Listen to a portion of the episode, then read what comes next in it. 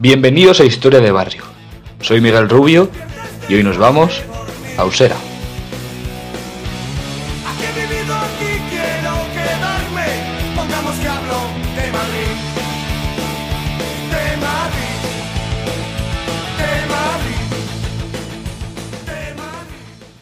Usera es un distrito al sur de Madrid y actualmente conforma los barrios de Orcasitas, Orcasur, San Fermín, Almendrales, Moscardó, Zofillo y Pradolongo. Su nombre viene de lo que en un principio era un pequeño barrio creado en los años 20, cuando la hija de un rico agricultor, el tío Sordillo, se casó con el coronel Marcelo Usera, que pensó que la edificación de sus nuevos terrenos iban a ser más rentables que unos cultivos de patatas y tomates. En la guerra civil, Usera formó parte del Frente Sur de Madrid y en la posguerra asentaron en el barrio obreros desplazados y emigrantes andaluces y extremeños. Durante la dictadura no faltaron chabolas y clases bajas en el barrio, pero el tardofranquismo y en los comienzos de la transición se fue dotando de equipamientos sociales y nuevas edificaciones a un distrito que empezaba a florecer a orillas del río Manzanares. A día de hoy mantiene su estatus de barrio de clase media-baja y es conocido principalmente por dos razones.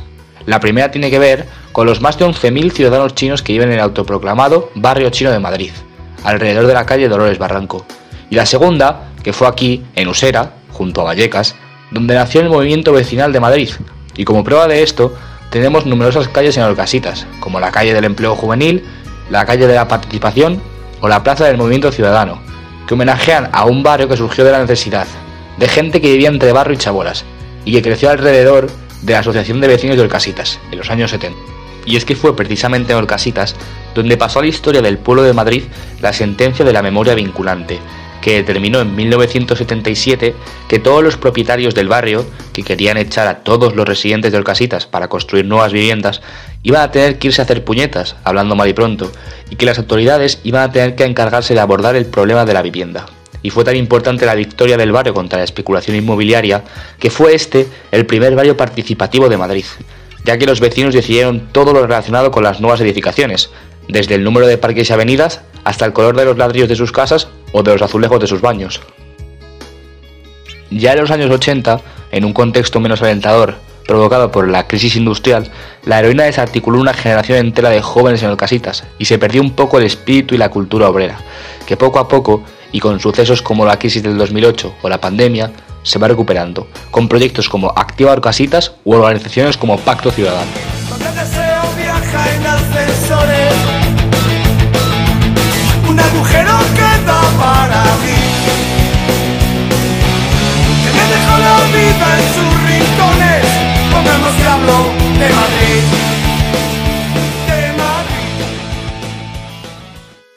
Y bueno, después de repasar un poco la historia de Usera, vamos con la sección Lugares de Orgullo, donde repasaremos los cuatro sitios más icónicos y representativos de este orgulloso barrio. La Asociación de Vecinos de Orcasitas. A principios de 1970, del Parque del Prado Longo en adelante, no había ni rastro de asfalto u hormigón. Todo eran casas bajas y chabolas, y las condiciones del barrio eran lamentables. Los hombres se reunían en la peluquería de Antonio Cincuédez, situada en lo que hoy es la avenida Rafael Ibarra. Allí se hablaba de fútbol, de música y de toros. Y un día, algunos hombres lograron armarse el valor suficiente para iniciar una recogida de firmas que cambiaría el destino de su barrio para siempre. Nació así, gracias a la ayuda de la Asociación de Vecinos del Pozo del Tío Raimundo, la primera de Madrid, en Vallecas, la Asociación de Vecinos de Orcasitas, en diciembre de 1971, aún en su querida peluquería. En junio de 1972 comenzó la construcción del local de la Asociación de Vecinos. Con cada ladrillo que se puso y cada asamblea que se realizaba, los vecinos fueron forjando una identidad, un gran sentimiento de unidad y unos ideales compartidos. A día de hoy, más de 50 años después, la asociación sigue luchando contra la desigualdad y la pobreza, y en su famosa plaza de la asociación, donde empezaron a luchar hace tiempo, les preside nuestro segundo lugar de orgullo, la Fuente de la Mujer con Cántaro. Una estatua de bronce que homenajea a todas las mujeres que tenían que caminar por el barrio para obtener agua, ya que el barrio, por supuesto, careció de suministro hidráulico hasta su remodelación, en los años 80. El barrio chino de Madrid.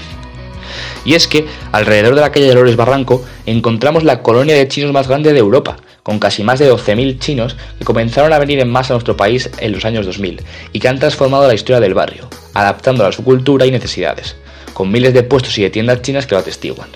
Gracias a esto, el Año Nuevo Chino, la fiesta más importante del barrio, es una de las festividades que más atención genera a los turistas. Y por último, tenemos el Mercado de Usera, situado en el barrio de Moscardó y abierto en 1959, siendo desde entonces el más importante del distrito y donde se compraban los alimentos que venían del municipio de Villaverde y del resto de provincias.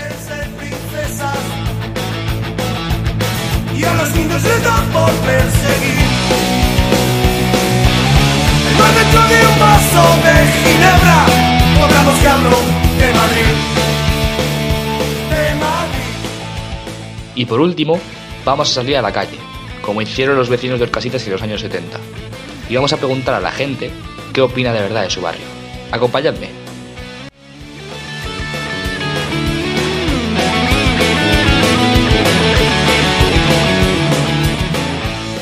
Y es usted aquí usera de toda la vida, ¿no? Eh, bueno, 65 años. Son años ya, ¿no? ¿Y qué me podría contar, bueno, un poco del barrio, la transformación que tú has visto en estos años? La transformación es que, mira, la calle principal, que es Rafael Ibarra ahora mismo, era barro cuando yo entré. Joder. Esto era el camino viejo de Villaverde, antes. Ahora, pues como verás, está el ayuntamiento, la biblioteca, todas las cosas buenas que hay ahora mismo en el barrio están aquí. Y ahora mismo presente donde yo estoy. Aquí hay un espacio para mayores, que esto está muy bien, ¿Usted más o menos cuánto tiempo lleva aquí en Usera? Llevo, pues mira, tengo 61, pues llevo 56 años. 56 años en Usera, supongo que habrá vivido la transformación desde la transición hasta los 2000, apertura al extranjero. ¿Cómo lo ha vivido eso? ¿El cambio? El cambio, desde que usted vino aquí hasta ahora. Pues eh, yo lo he vivido pues mal, porque cada vez va va cambiando, pero no va a bien, va a mal. Entonces, la verdad que ha ido el, barrio ha ido a peor, no ha ido a, mucho mejor. ¿Y qué cosas cambiaría usted para que el barrio fuera mejor? Yo qué sé, como más, más seguridad, más seguridad, claro. Más seguridad, sí. principalmente. Y por último, algún mensaje que mandar a la gente del barrio, al gobierno, al alcalde, a quien usted quiera. Pues que, pues, bueno, porque el gobierno, pues, estos barrios que están un poco abandonados, que pues que pusieran más seguridad y mucho más, yo qué sé, que hicieran un cambio, que están completamente abandonados, abandonados, están los barrios muy sucios, está todo fatal, está todo fatal. Yo que he vivido en esa época, la verdad, la otra época era mucho mejor que ahora. Que no el barrio no ha evolucionado a, mal, a bien, es que ha evolucionado mal. Hmm. Pues este barrio siempre ha sido muy bonito he vivido muchos años. Mi infancia aquí ha sido muy bonita y ahora ya pues tiene miedo a salir. Cuando anochece es que ya te da miedo, te da miedo, ya no sales. Por eso te digo que el cambio, ha sido muy malo. No, el barrio ha crecido mucho, ¿eh? Cuando yo vine aquí eran casas bajas, casas bajas. Y ahora son pues, pisos que están bien. Este barrio era muy conflictivo cuando yo llegué. Había mucha delincuencia, mucha droga, mucho eso. Ahora apenas hay. ¿eh? ¿Usted llegó más o menos en qué año para situarnos? Eh, bueno, yo llegué en el año 65. 65. ¿Es usted de Madrid o...? Mm, yo soy natural de Salamanca, pero me crié casi en Madrid. O sea que a los 18 años ya estaba en Madrid. Y usted ha vivido pues todo el movimiento vecinal. El movimiento vecinal. Los últimos coletazos del franquismo, la transición. ¿Cómo, ¿Cómo fue eso para usted? Uy, para mí eso fue fatal, fatal porque yo era obrero y me gustaba que la cosa fuera con libertad. Y sin embargo los sindicatos eran pagados por el gobierno, los sindicatos, y entonces teníamos muchas dificultades los obreros para, para manifestarnos. Incluso me tocó vivir en, en el calabozo algún día. ¿Sí? ¿Puede contarnos algo de... o es una historia reservada? Eh, bueno, a pesar de ser historias reservadas, fue por coger eh, panfletos en la puerta del metro. ¿Solo por eso ya usted durmió en el calabozo? Solo por eso ya fui al calabozo, pero claro, dijeron que es que iba yo en el, en el piquete. Claro no era del piquete, pero iba acompañándolos. Claro que deberíamos de cuidar más nuestro barrio, tenía que el gobierno mirar más por los que somos de a pie, los curritos y no siempre sacar los barrios donde se vende la droga, porque a lo mejor se vende aquí, pero se consume en otros barrios que son de muchísimo dinero. Entonces no tienen que siempre marginar el mismo barrio. Sie- siempre, siempre se han preocupado por los barrios dentro de, de la ciudad, el, el centro más bien, te diría yo. Las periferias, por mucho que ellos nos digan y eso, no, no están apoyados, no apoyan a la periferia como, como debieran. Ah, había que invertir más en la periferia que en, el, que en el centro. Y sin embargo se ve invertir más en el centro, que no soy de los que dicen no impuestos. Yo soy de los que digo sí, impuestos, que a mí que me cobren mis impuestos, pero que los voy a repercutir en mi calle. Y me has dicho que eres de Orcasitas, ¿tú estás orgullosa de tu barrio? La verdad que no.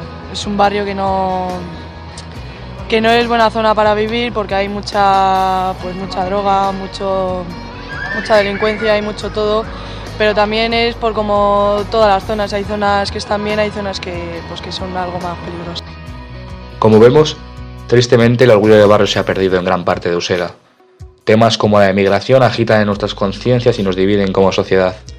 Y yo me pregunto para terminar este podcast, ¿deberíamos nosotros los jóvenes volver a juntarnos como hicieron nuestros padres y nuestros abuelos para luchar por nuestros barrios, para recuperar la dignidad y el orgullo de estos y seguir luchando contra la pobreza y la desigualdad? A la gente del barrio que siempre que luchen, que luchen juntos y que no luchen por ellos, que luchen por todos a la vez. Que luchen por todos a la vez, sin discriminación. Lo mismo da que sea migrante que sea español. Cuando la muerte venga a visitarme, no me despiertes, déjame dormir. Aquí he vivido, aquí quiero quedarme, pongamos que hablo de Madrid.